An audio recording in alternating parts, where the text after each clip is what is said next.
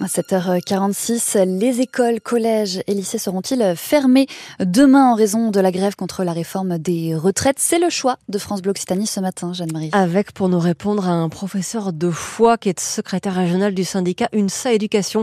Bonjour Antoine Loguillard. Bonjour. D'abord, qu'est-ce qu'on peut répondre aux parents, grands-parents qui, qui, nous écoutent ce matin sur France Bleu et nous regardent sur France 3 Occitanie? Beaucoup de profs vont être en, en grève selon vous demain? Ah oui, ce sera extrêmement massif d'ailleurs, comme dans l'ensemble euh, des professions. Euh, on attend entre trois quarts, 80% euh, des enseignants en grève, ce qui, ce qui va signifier bien évidemment un certain nombre d'écoles totalement fermées.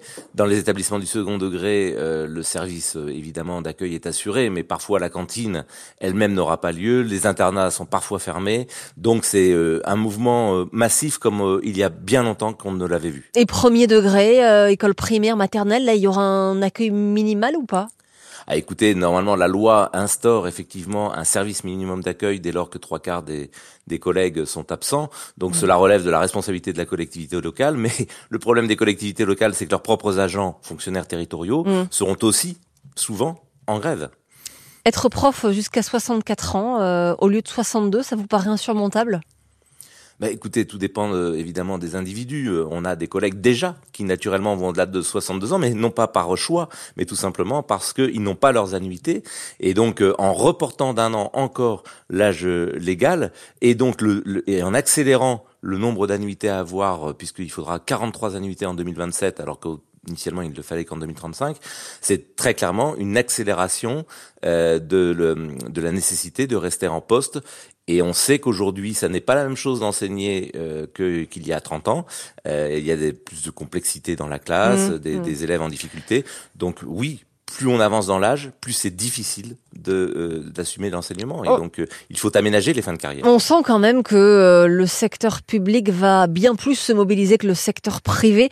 en tout cas, c'est le ressenti qu'on a eu nous en allant en reportage dans l'agglomération toulousaine. Vous sentez une scission vous entre privé et fonctionnaires?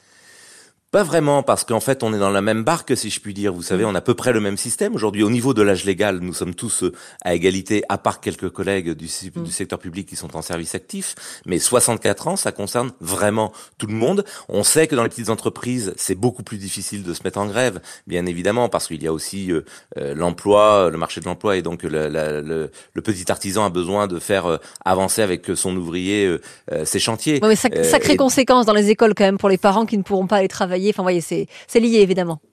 Évidemment, mais le droit de mm. grève, ça fait longtemps qu'on n'a pas vécu une grève interprofessionnelle sur les retraites de cette ampleur. Et vous savez, euh, euh, vu la détermination d'Emmanuel Macron, c'est maintenant ou jamais qu'il faut lui montrer, au-delà des sondages d'opinion, qu'il y a une vraie opposition, y compris dans la rue, à son projet de réforme. Antoine Leguillard, vous ne faites pas grève uniquement contre la réforme des retraites demain?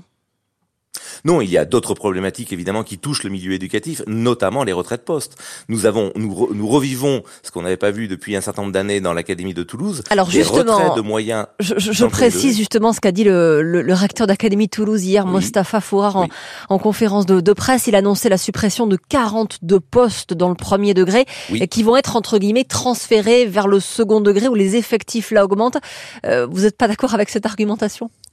Et, si, alors effectivement, c'est un transfert, ça je suis d'accord, mm. mais euh, il y a la nécessité d'avoir des moyens en plus dans le premier degré, car euh, il y a des objectifs ministériels. Par exemple, la question du remplacement, on en parlait. Pas du remplacement des gens qui sont en grève, du remplacement tout simplement des collègues qui sont en congé. On sait très bien aujourd'hui qu'il y a à peu mm. près 400 classes chaque jour en Haute-Garonne qui ne sont pas remplacées, mm. faute euh, de moyens. Donc, si vous voulez, il aurait fallu... Parce qu'il y a une pénurie d'enseignants, on n'arrive pas à recruter des enseignants, c'est ça aussi le problème, non? Alors pas dans le premier degré, on fait mm. le plein au, niveau du concours. C'est vrai ce que vous dites sur, par exemple, l'enseignement des mathématiques. Et on s'interroge, mm. par exemple, en lycée, sur cette augmentation d'une heure trente de mathématiques pour l'ensemble des élèves qui n'ont pas pris euh, l'enseignement de spécialité, euh, alors même qu'on manque de professeurs. Qui va assumer ces heures de mathématiques mm. en plus dans les lycées demain? Et en sixième, la technologie va être supprimée au profit des maths et du français. Vous le regrettez?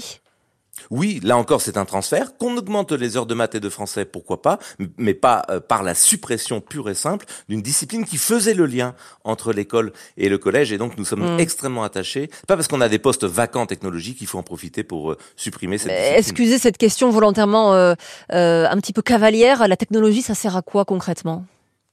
Bah, Ça sert à, à appréhender les nouveaux outils numériques, par exemple. Et très concrètement, vous mm. savez, maintenant dans les collèges, il n'y a plus le cahier de texte papier, c'est le NT qui est un lien euh, entre l'élève, le professeur, mm. les familles. Et euh, en, en, en, technologie, eh bien, euh, on, on, se familiarise avec les environnements euh, numériques. et c'est mm. important parce que les élèves ont accès, évidemment, à ces environnements numériques. Mais on sait très bien que les usages ne sont pas forcément ceux qui devraient être. Il y a eu d'ailleurs plusieurs piratages hein, de, de, ces espaces numériques de travail, notamment au lycée de Gaillac.